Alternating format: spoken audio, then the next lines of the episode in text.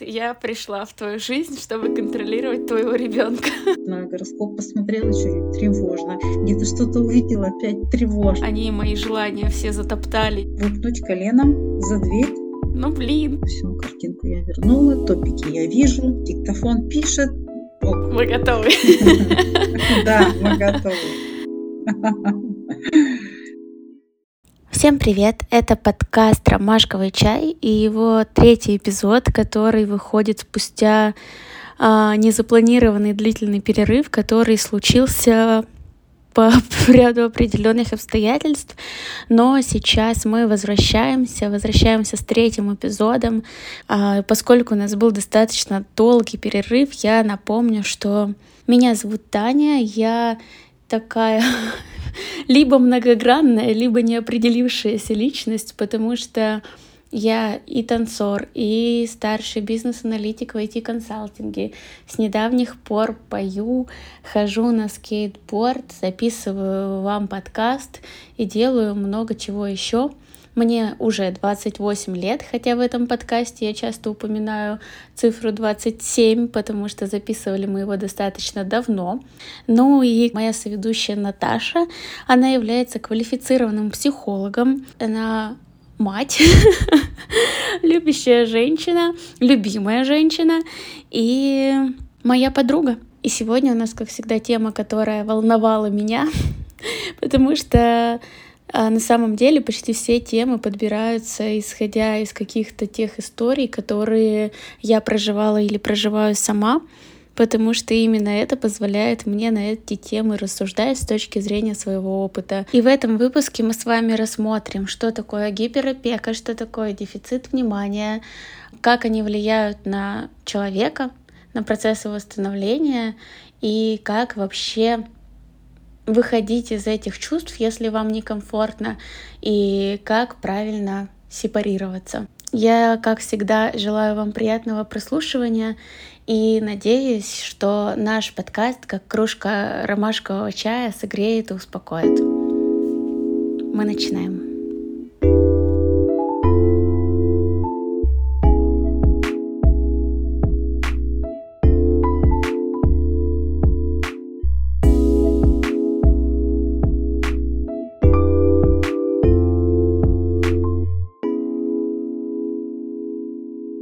Наташ, привет! У нас э, с тобой сегодня такая тема обширная, которая включает в себя дефицит внимания, а, гиперопеку, сепарацию. И мне кажется, у нас получится рассмотреть это с совершенно разных позиций, потому что я, наверное, буду выступать в роли ребенка, который столкнулся с гиперопекой в своей семье, но так как у меня нет ни детей, ни отношений, вот здесь включаешься ты, потому что ты можешь рассматривать эти понятия как с точки зрения ребенка для своих родителей, как с точки зрения родителей, а, так как у тебя есть дети, и также с точки зрения психолога, собственно, а, с твоей экспертной стороны. И мне кажется, получится интересно. Сейчас узнаем. Тань, привет.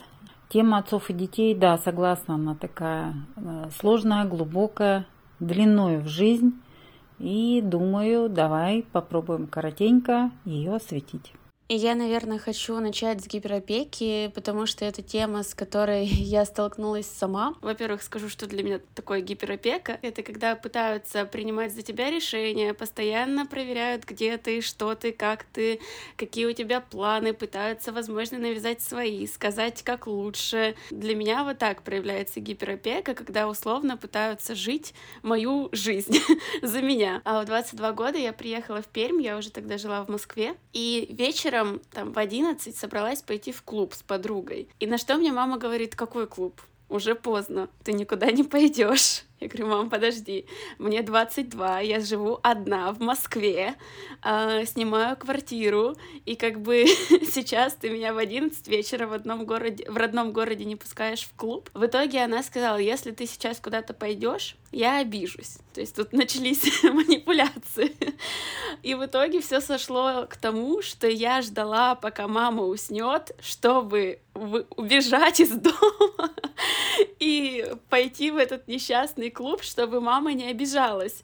И вот таких ситуаций очень много. То есть, мне кажется, если бы я сейчас продолжала жить в своем родном городе еще в квартире с родителями, я бы просто сходила с ума от того, что я вообще не могу сделать то, что я хочу, без каких-то высказываний или комментариев в мой адрес. На самом деле, ну вот много таких ситуаций. Я рада, что я сейчас живу, можно сказать, сепарированно, по крайней мере, хотя бы в другом городе. вот, но мне мама часто звонит, спрашивает, как дела, если у меня там что-то, не дай бог, не так, надо срочно это поправить. Недавно она приезжала на три дня в Москву, и ей нужно было переделать все в моей квартире, все поправить, поставить на свои места, все прибрать. Я в какой-то момент времени к ней подхожу звать ее на кофе. Ну, у меня был обед на работе. Я говорю, мам, пошли выпьем кофе, поговорим. И она сказала мне, нет, мне некогда, мне тут нужно все переделать.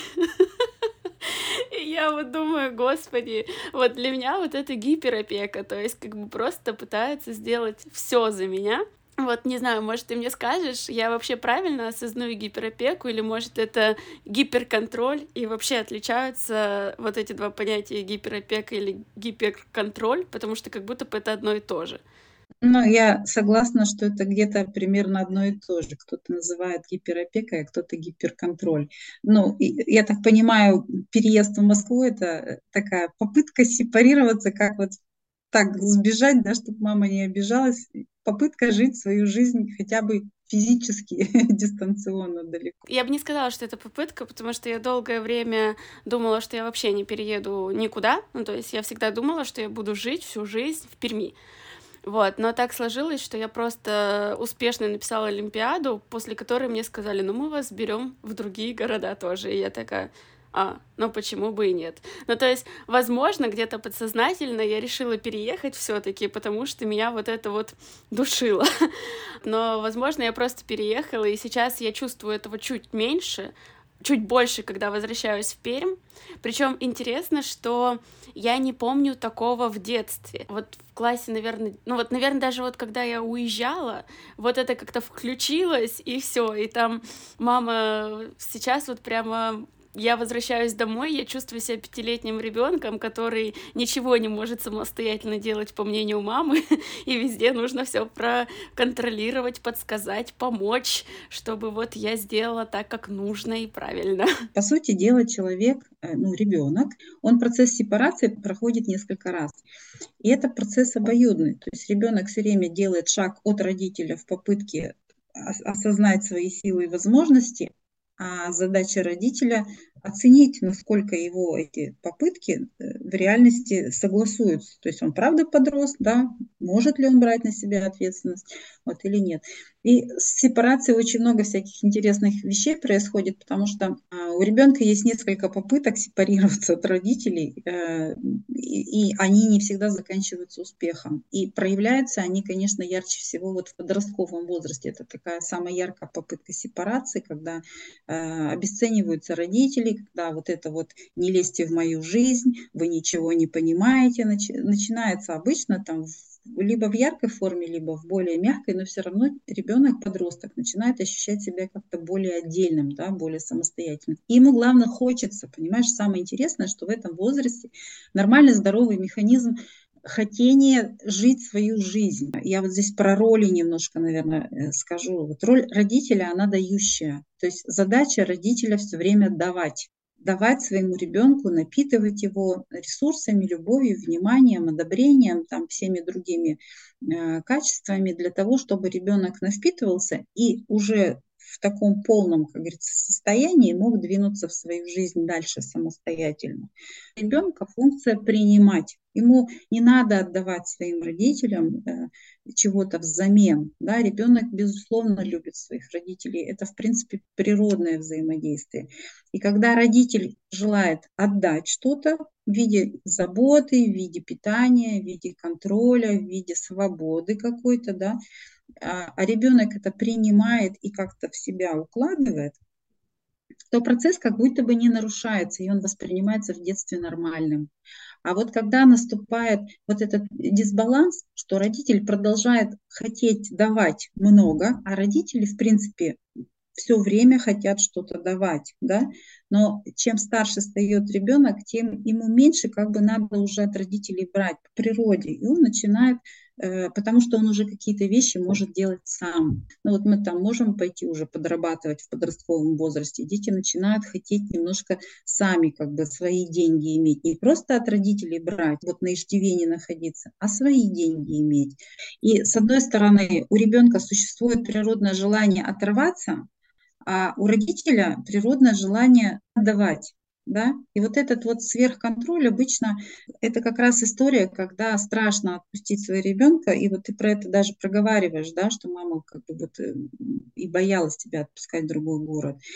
И вот это вот чувство ответственности за своего ребенка, естественно, включать начинает вот это повышенный контроль, да, и страх, что вдруг там чего-то где-то. Вот поэтому я помню, что когда у меня старший э, ребенок заметно так повзрослел, что я этот вот момент сепарации очень хорошо помню. Мне прям страшно было, правда страшно. И до сих пор страшно. То есть матери за детей всегда остается страшно. Если у нее материнство включилось, когда-то, то оно все не выключается. То есть это невозможно вырубить. Тут вкл-выкл нету. Другое дело, что э, ну, созна... будучи сознательным существом, мы можем понимать, что бояться за ребенка, когда ему три года, это один страх. И усилия там по спасению, грубо говоря, или по контролю одни. А бояться за взрослого ребенка там 30 лет, э, это немножко другой страх. Он же в 30 уже как-то дожил же до 30, он же там как-то справляется, в принципе, с собой. То есть вот свободу дать ему, это, конечно, тяжелый для родителей, не для всех, но для тех, у кого, в принципе, своя какая-то есть история, да, со сверхконтролем, либо, наоборот, с дефицитом. Тут эти две стороны медали, они и, и те, и те могут выстрелить. Поэтому то, что происходит, это нормально в том плане, что так это частотно. Да? То, что ты пытаешься в эту тему зайти и как-то в этом э, справиться и разобраться, потому что родителей бессмысленно переделывать, их не нужно спасать, они как-то уже свою жизнь живут, причем больше, чем мы. Поэтому самое правильное для ребенка любого возраста осознавать себя, оставаться ребенком и ощущать свои желания. Вот это природное желание жить свою жизнь. Ты про это и сказала, это очень классно. Поэтому вот на этой энергии и продолжаем ехать. Я вот помню, что когда я была там в школе, с первого класса условно, там за мной не проверяли уроки, не проверяли, хожу я в школу, не хожу, но я как-то сознательно это все сама делала. Я не прогуливала, не сбегала, таким была порядочным ребенком, хоть и озорным, но каких-то таких э, вещей дерзких, покурить где-то за школой. У меня такого никогда не было, и желания такого не было. И мне вот стало интересно, гиперопека может включиться, то есть ее может не быть, и в какой-то момент она раз и включилась. Сработал какой-то триггер, как, например, переезд, что меня больше нет постоянно дома, что меня не видят, и вот возникает это желание постоянно проверить, где я, как я, что я, или гиперопека может ни с того ни с сего включиться, и такая, привет, я пришла пришла в твою жизнь, чтобы контролировать твоего ребенка. Потому что звучит так, как будто бы гиперопека и сепарация это очень рядом, и ребенок, который плохо сепарировался, или вот, например, там взять эти кейсы, когда там 40 лет живут с родителями, никак не могут уехать, как будто рядом. То есть, если вот есть такая ситуация плохой сепарации, то и гиперопеки там очень много. Или нет, или я вот сейчас все смешала в одну корзинку, в которую не надо было все смешивать. На самом деле это правда процессы э, взаимодополняющие друг друга. Э, но вот ты когда рассказываешь, а, ты вопрос задаешь с фокусом на родителях, то есть почему у них это возникло, да, ну то есть как будто бы тебе хочется разобраться и, и ну, условно полечить их их гиперопекой, да, а я перед этим говорю, давай мы будем в тебя смотреть, да, потому что родитель он такой, какой он есть. Он там со своими программами, он там со своими опытами каким-то уже по своей жизни, да. Мы туда не влияем, мы на наших родителей не влияем так, как и не влияем на что-то больше, ну, условно говоря, на природу. Если мы начинаем э, смотреть в другого человека и думать, э, ощущая, что там что-то у нас в контакте происходит, то, что нам не нравится, и хотеть переделать это в нем, Вот это вызывает большую трату сил, потому что они, это бесплодные усилия, там невозможно это что-то исправить. Но мы можем, находясь в отношениях с человеком, проговаривать всегда очень хорошо смотреть на детей, особенно на ранних. Я сейчас поясню, про что я говорю. Вот маленькому ребенку а, у него мозг еще не очень как бы развит по большому счету, он только в стадии развития, да, поэтому для него вот эти все конструкции и возможность посмотреть на другого человека, осознать, что у мамы настроение сегодня плохое, или у мамы денег нет на конфетку, или у мамы деньги есть там только на это, а на это пока нет, да, это, этого нет. Ребенок это не осознает вообще.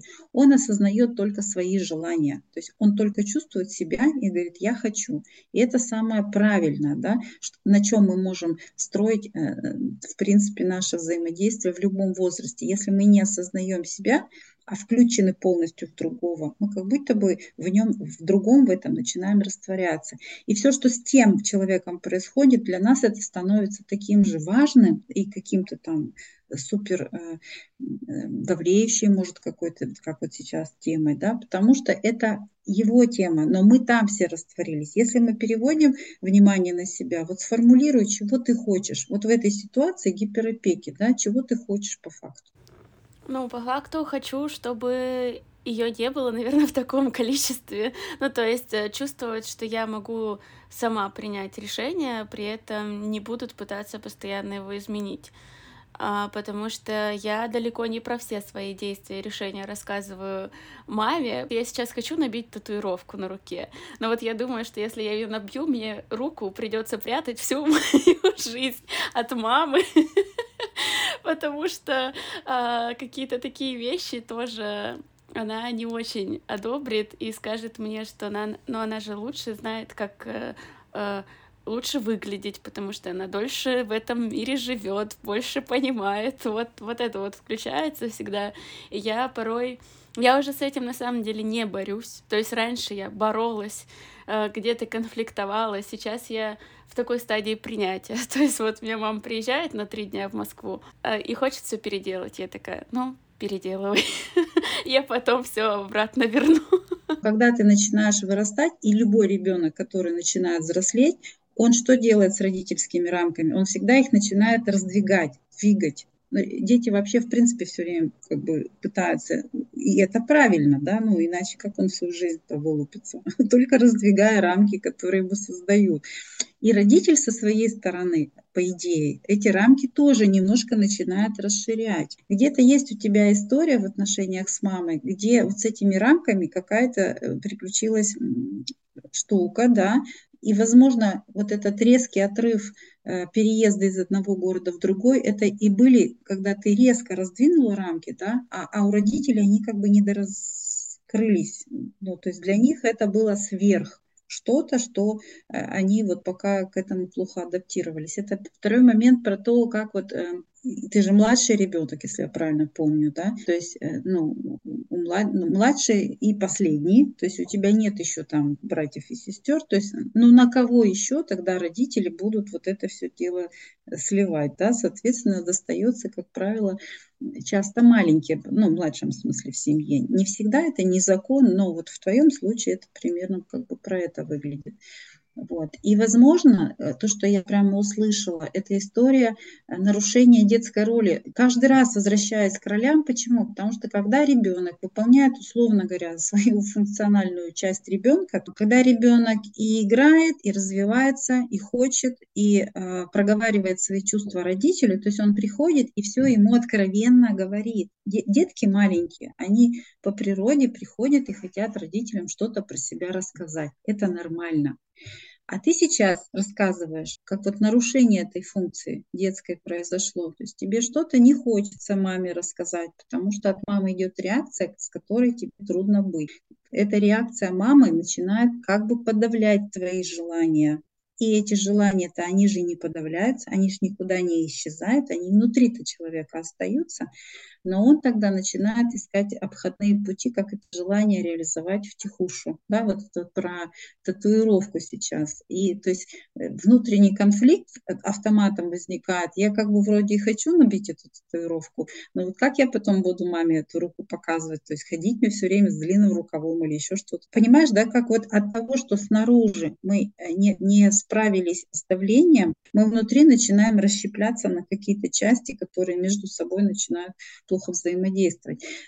А сохранение вот этой детской роли э, вправе проговаривать честно, как бы, что происходит, открыто в смысле, э, проговаривать свои желания, не боясь, не ставя на них запрет и э, оставаться в контакте с собой, то есть чувствовать, что мне правда это сейчас как бы интересно, надо, важно. Вопрос в том, что мы не умеем коммуницировать. Это вообще бич мы не умеем разговаривать, э, будучи во взрослых ролях между собой, неважно, кто мы там, мужчина, женщина, муж, жена, коллега, подчиненный, там, руководитель, подчиненный.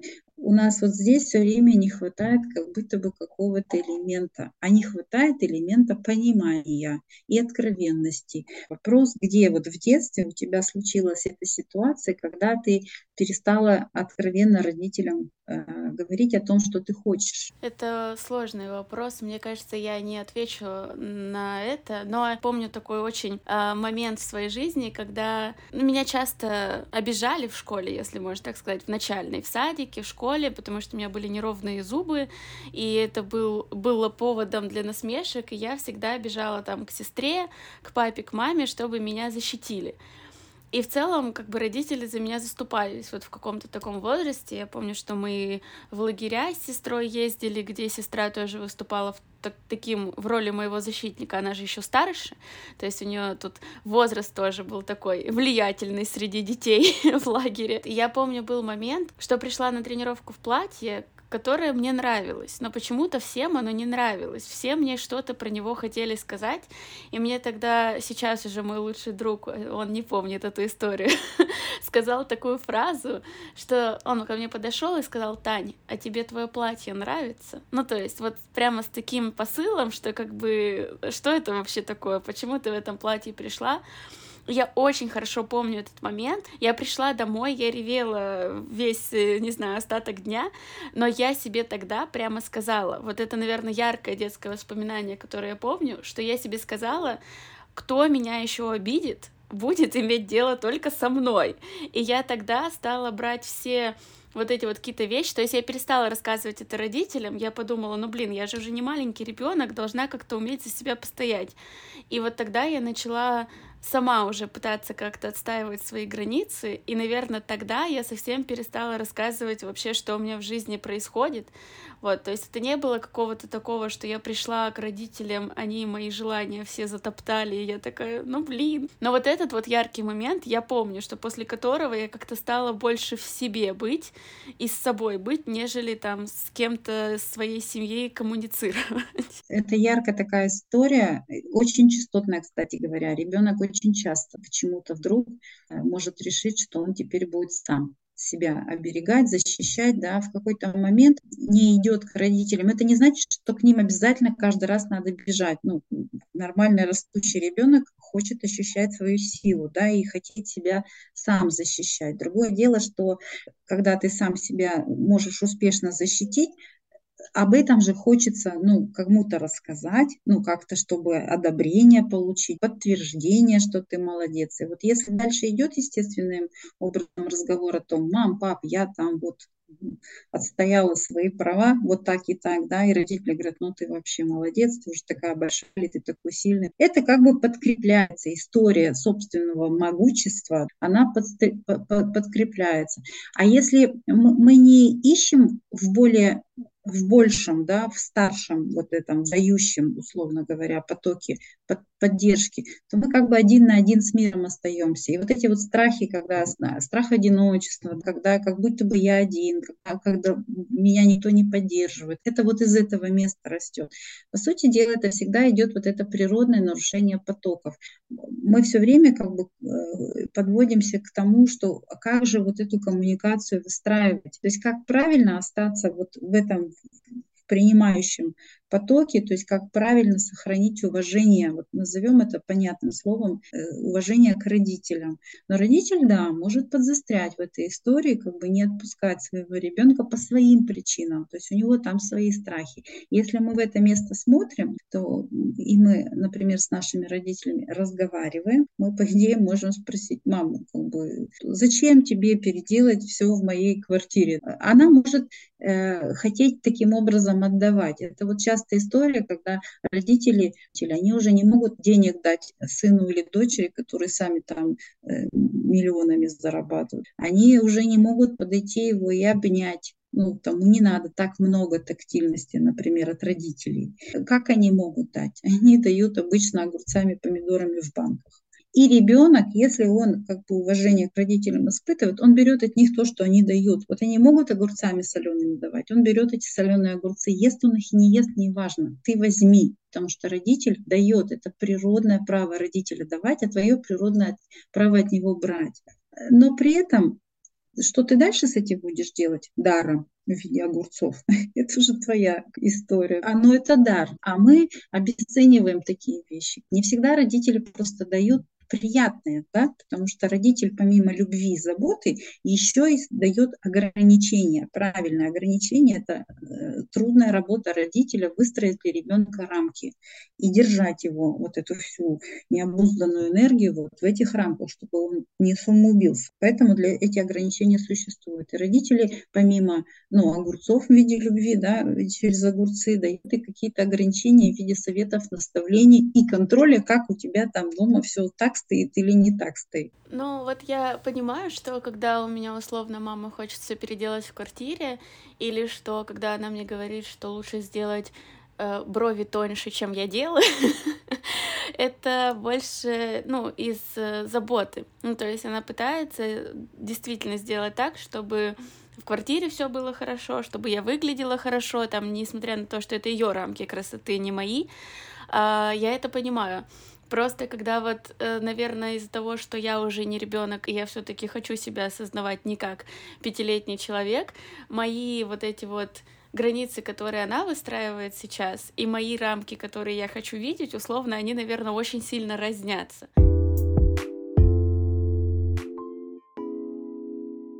Я хотела спросить у тебя, чувствуешь ли ты гиперопеку со стороны своих родителей? В подростковом возрасте, вернее, не в подростковом, чуть попозже, в юношеском возрасте, было ощущение дефицита, наоборот, внимания что мне как будто бы там что-то не додали они. Э, со временем э, я понимаю, что на самом деле мне родители додали и столько додали, что ну бери да уноси. То есть не в них вопрос был, а в том, что это вот мне так казалось, и я сама от них что-то даже не брала. То есть я лишний раз к ним там не приходила, например, там ни за советом, ни за помощью. Я тоже все сама, да, вот этому научилась очень рано.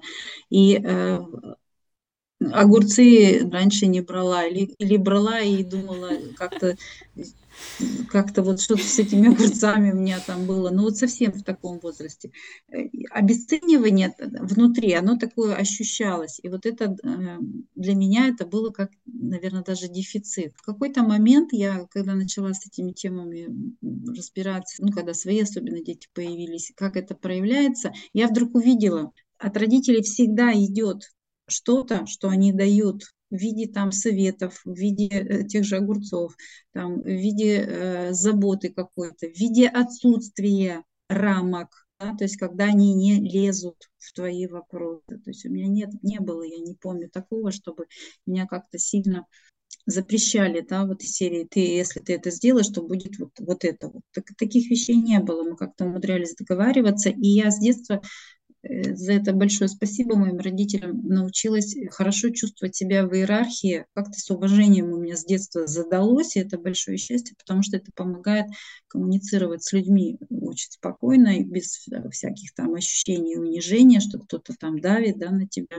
Но при этом э, гораздо позже я училась как раз открыто проявлять то, чего я э, хочу и, и что мне там нужно, например, или что мне с чем-то хочется поделиться. И вот я сейчас, когда приезжаю к ним в гости, я приехала, и, и вот я родилась в этот момент на три дня в, в, в этом поле, в этой квартире. И как они завтраки хотят готовить, там обеды, они спрашивают, что я хочу покушать. То есть очень простые такие вещи, в заботе дать чего-нибудь. Я вот прямо очень отдыхаю, когда приезжаю к родителям. Это не значит, что я там ничего не делаю. Ну, то есть, во-первых, э, я продолжаю и работать, и делать какие-то свои дела, и я могу им помогать там где-то даже по дому, там в саду какая-то, да, работа, но я это делаю как раз из ощущения э, ребенка, что я им помогаю, но я взрослая в этом плане. То есть я, я могу еще как-то распоряжаться там своим временем. Конечно, им приходится, ну, они считаются с этим, не то, что приходится, они с этим считаются. Э, и э, у меня долженствования нет но у меня есть изначально какой-то план, да, то есть я туда изначально еду к тому, э, за тем, чтобы с ними побыть, там как-то по помочь. Я, например, не все ем, что уже сейчас, что, например, у меня родители готовят. Поэтому если они э, наготовят, наготовят, а я буду говорить, я это не ем, там, например, я на диете, да, или мне нельзя, или там я это не хочу, это вот как будто бы я буду отвергать. А если я предлагаю что-то приготовить, то есть я проговариваю свое желание. И мы через вот такие договоренности очень простые легко взаимодействуем. И они, зная уже, например, что я вот это ем, а вот это не ем, когда им хочется мне, меня накормить, вот, по-родительски, да, они делают то, что я ем. Вот, понимаете, то есть это как любимая каша в детстве, да, то есть, но если э, любимая каша в детстве была одна, одна, а сейчас это стала другая каша, то родитель, если он об этом не знает, что каша поменялась, ну, он будет продолжать давать старую, ну, первый вариант любимой каши. Вот, поэтому э, я всегда за вот эти вот диалоги. когда они сейчас э, э, в Москву приезжают в гости, здесь точно так же ну, никогда нет гиперконтроля какого-то, вот сверхопеки. Э, это люди приезжают, они приезжают в гости, очень много уважения к тому пространству, которое вот у меня здесь, мое пространство. Вот, поэтому я считаю, что мне прям повезло в детстве, и вся моя история с дефицитом внимания – это исключительно выдумка моего ума, да, в какой-то вот э, гордыне, вот в этом моменте осуждения, потому что у меня тоже был период, когда мне казалось, что они там что-то недопонимают, делают что-то не так, ну, как у всех людей на самом деле, все мы, наверное, через это проходим, вот, и я вдруг решила, что мне что-то не додали. Поэтому у меня обратная история. У меня еще возникла сейчас такая идея, что, наверное, если тебя гиперопекали где-то в детстве, ну или сейчас гиперопекают, то это может проявиться и в твоем родительстве. Ну, то есть, как ты потом будешь родителем. У меня нет детей, но у меня был кот две недели э, в Москве, я брала его на передержку. И я чуть с ума не сошла, потому что я пыталась постоянно посмотреть, все ли у него хорошо. Он просто еще болел, и где таблетки, где что, где надо ему дать, где за ним последить. Я ходила за ним по квартире, по, по следам просто, чтобы проверить, что все хорошо. И подумала, о господи, я точно сейчас не готова к детям, потому что я их своей заботой, вниманием и чем-либо еще просто уничтожу.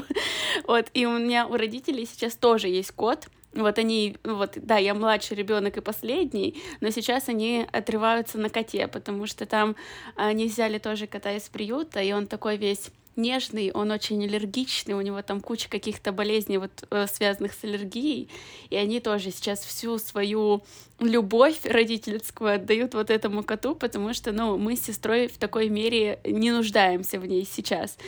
Вот, и мне стало интересно, у тебя же есть дети. Вот как у тебя это проявляется? Замечаешь ли ты за собой какие-то где-то гиперконтроль или наоборот дефицит внимания? Потому что у тебя дети-то еще в таком, особенно младшие, в подростковом периоде.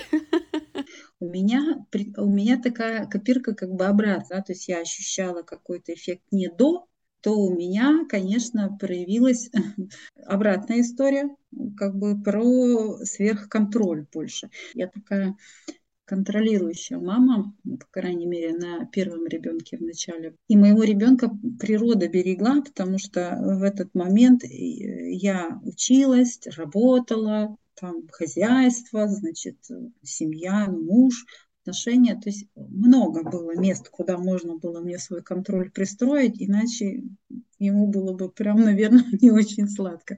Вот у меня это как сверхконтроль проявлялось. И, наверное, проявляется, просто я как-то в эту сторону стараюсь сознательно смотреть. Я знаю за собой это, и, и мне хочется детям дать, в общем-то, дышать полной грудью, но при этом огромное количество страхов у меня рождается, когда я начинаю сверхконтроль свой ну, как бы уменьшать по отношению к ним, да, это же тревога ведь никуда не девается, это вопрос, как я с этим буду справляться. Так вот, мне, конечно, как матери очень часто тревожно за детей. Ну, по поводу тоже всего. Новости почитала, тревожно, гороскоп посмотрела, что-нибудь тревожно, где-то что-то увидела, опять тревожно. То есть материнство такая история.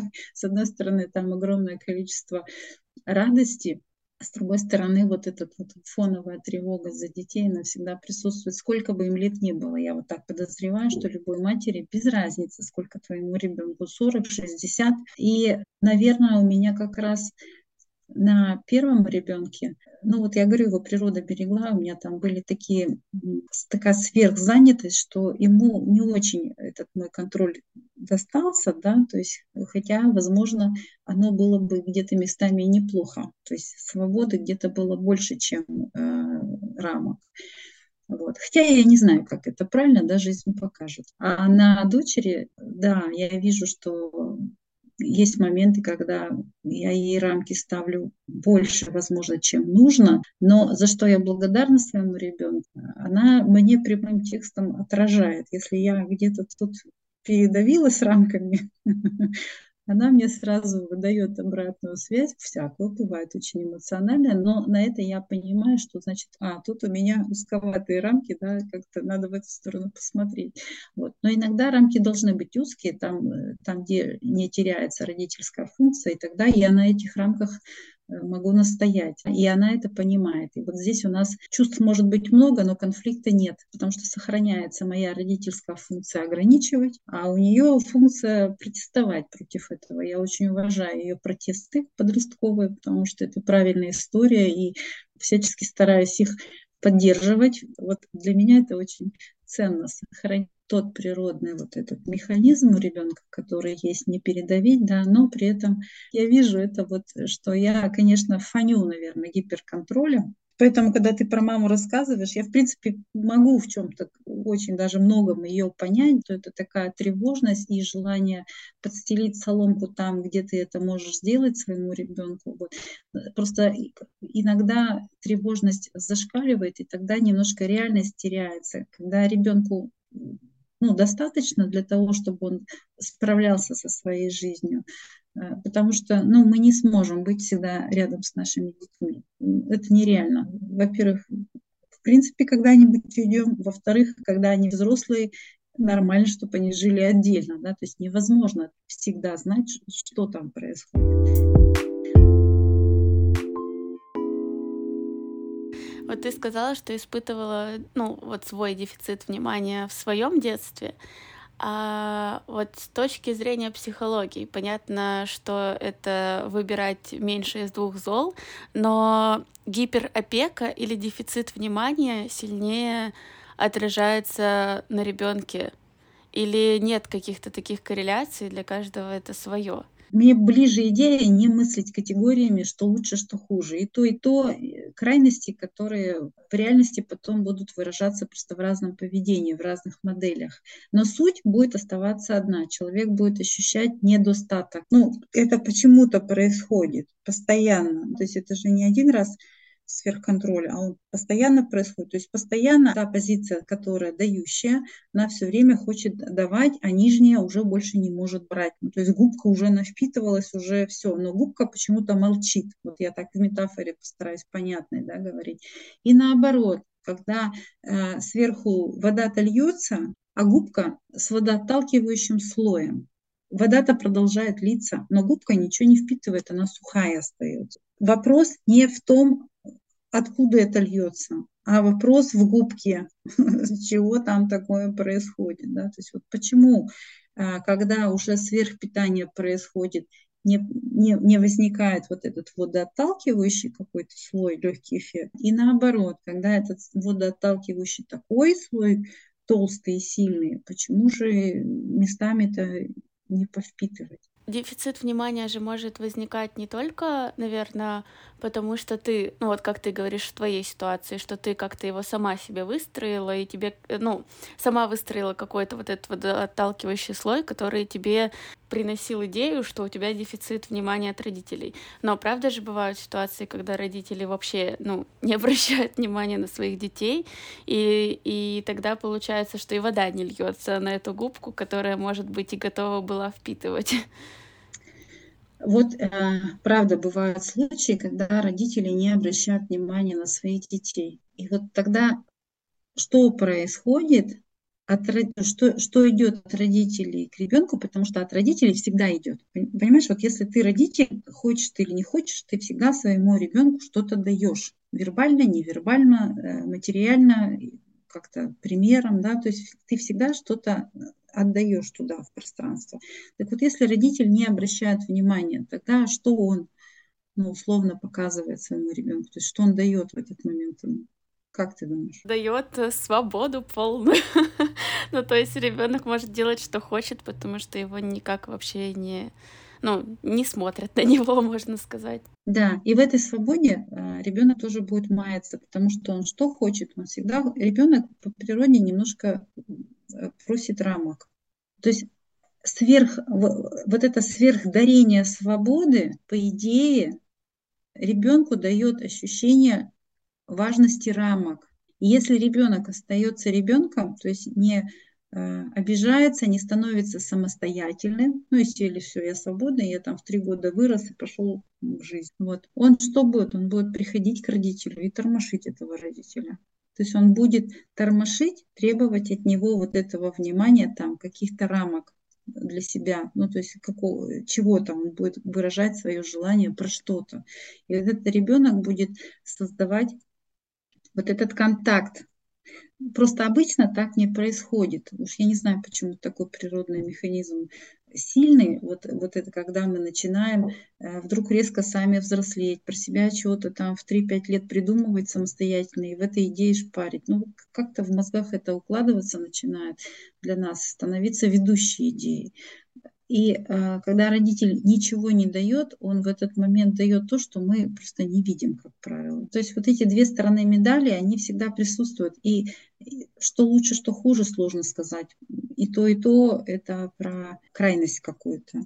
И вот дефицит внимания э, для ребенка, когда родитель совсем, бывает ведь так, что родителя даже нет но дети-сироты, они не растут, э, как Маугли посреди э, волков. Да? Мы же в социуме растем. То есть у нас есть кто-то, кто начинает заменять родительские фигуры. То есть всегда что-то есть, что мы получаем. Просто если мы в этом залипаем, как в дефиците, если мы ощущаем как недостачу, если как дети не проявляемся, мы не, э, не можем подойти в другом месте взять. Мы отучаемся брать. Мы вот эту детскую, детское право брать, мы его теряем. А, или, или требовать, например, детское право. Потому что ребенок, тот, который нормальный ребенок, здоровенький, он неудобный ребенок, как правило. Ну, потому что он что-то все время хочет, требует там, и капризничает, проявляет все свои чувства, которые из него прут э, каждую секунду. Для родителя удобный ребенок, который тихий, спокойный. Но это ребенок, который перестает быть ребенком. Он становится кем-то, хорошим мальчиком или хорошей девочкой. Потом он там или явная жертва, или скрытый какой-нибудь э, манипулятор-тиран, да, там какие-то такие моменты могут быть. Он кем угодно может стать, только не из ребенка вырасти вот по прямой, в прямое дерево. Да? Он вырастет в дерево, только в какое-то кривое, может быть. А все равно будет дерево, но немножко такое адаптивное получится, а, а не прямой ствол. Ну, я как бы и ожидала осознавала то, что нельзя выбирать из двух крайностей, какая лучше, какая хуже. Понятно, что тут а, и то, и другое будет травмировать, но прикольно, что а, я, кстати, даже об этом не задумывалась, что по факту и дефицит внимания, и гиперопека, они дают одно и то же ограничение в чем-то, то есть где-то тебя ограничивают свободу, а, а где-то наоборот, ну, какие-то другие есть механизмы, которые тебя по факту тоже ограничивают, ты от этого испытываешь какой-то дискомфорт. Что делать-то, если ты на себе чувствуешь гиперопеку или дефицит внимания? Вот мама приехала на три дня, ей нужно было все у меня в квартире переделать. Я выбрала тактику избегания. Я просто сидела в другой комнате и работала и не мешала, потому что я понимала, что если я скажу нет, вот это нет, тут вот это оставь, мне тут так нравится. Я понимала, что проще сейчас просто помолчать, а потом переставить все обратно, как мне нравится. Вот, но я не уверена, что это хороший способ решения таких ситуаций. По большому счету, ну, тот вариант, который ты выбрала, он вполне себе мирный. То есть мама приехала три дня, всю свою там любовь вот в виде перемещений всей твоей квартиры в разные места сделала, и довольная собой уехала. В принципе, ну, то, что мама хотела, она отдала, ты взяла. Другое дело, что в этот момент вы между собой не контактировали, у вас не, не было общения. Она приехала не мебель у тебя переставлять, да, и порядок наводить, по идее, пообщаться бы. То есть, ну, ты в той позиции, когда ты четко понимаешь, что тебе это не нравится, то, что мама сейчас, например, будет переставлять делать, ты себя уже ощущаешь. Часто люди просто даже себя не очень ощущают, э, как бы что происходит. Они просто злятся на то, что им опять что-то там дают. У тебя вот там продвинутый уровень как бы, восприятия себя и понимания того, что у человека там тоже есть какая-то идея. И вот это и можно развивать. Потому что на первом этапе, когда меня сверхлюбит, а я уже прямо больше в этом не могу, это как бы самое сложное э, находиться, потому что там просто топят чувства. Вот. А вот выходить в разговор можно после того, как я поняла, чего меня бесит и чего я хочу. То есть для начала определиться с собственным желанием. Я вот уже дошла до той преисполненности, когда периодически я это говорю. То есть если раньше у меня было такое, что я просто вообще никак не коммуницировала, сейчас я в каких-то моментах пытаюсь донести вот э, в спокойном темпе, то есть не бунтовать, как у меня тоже раньше прослеживалось, что я сразу в какую-то агрессию вхожу, а я пытаюсь вот так вот доносить что сейчас вот важнее бы сходить пообщаться, потому что мы редко бываем сейчас в одном городе. Но мама часто это воспринимается так, что как будто бы я ее в чем-то упрекаю, и ей становится грустно, и у нее сразу какие-то ультиматумы э, выходят из разряда, ну тогда давай я там куплю билет и улечу прямо сейчас. И ты такой, ну нет, подожди, я не хотела, чтобы ты покупала билет и улетала прямо сейчас. Ты прямо сейчас сказала, я не хотела, чтобы ты улетала, да, прямо сейчас. То есть ты хотела что-то другое. Что ты хотела? С ней пообщаться. Да, и об этом надо снова говорить. Понимаешь, вот как бы мы на, у людей вообще э, часто невыраженное желание. И если ты раз за разом говоришь, мам, я очень хочу с тобой погулять, давай погуляем. А потом уж, если тебе охота так в моей квартире все переставить, ну, я даже давай с тобой это, ну, я тоже побуду, по крайней мере, буду знать, где что у меня лежит. Ну, немножко юмора всегда можно добавить, вот. Но если мы никогда себя так не вели, наши родители, и не привыкли это слушать, естественно, они там в свою какую-то историю будут впадать. Но если ты остаешься вот в открытости, просто проговариваешь, что я бы хотела вот это, и пытаешься договориться, то есть, а ты что хочешь? Ну, вот ты, мам, прямо сейчас, ты чего хочешь? Ты правда хочешь э, полы там сейчас шоркать и шкафчики перебирать? Ну, можно же это спросить. Тогда шансов договориться просто больше. У нас задача коммуникации любой – это договориться.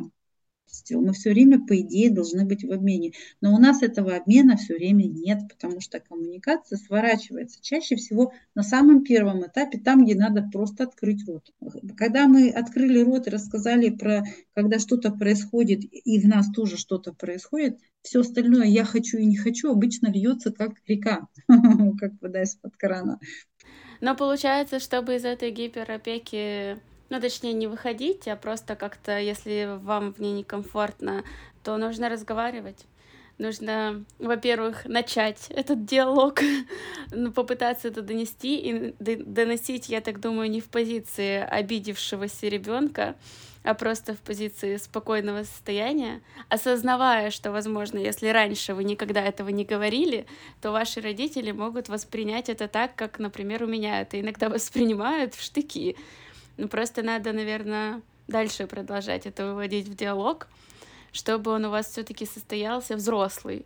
И тогда, наверное, вот, это, вот эти рамки, которые родитель ставит, они тоже могут немножко расширяться, и вам, как ребенку, хоть уже и взрослому, будет тоже в них комфортнее существовать.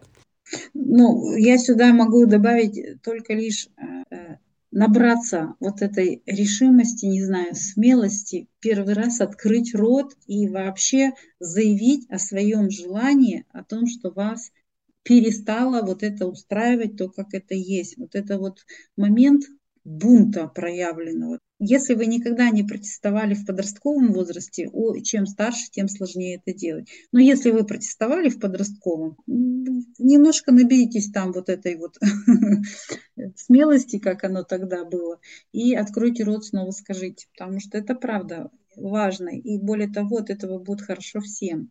Разговаривайте своими, со своими родителями, берите от них то, что они вам дают, потому что им жизненно необходимо что-то вам давать, вы же их ребенок.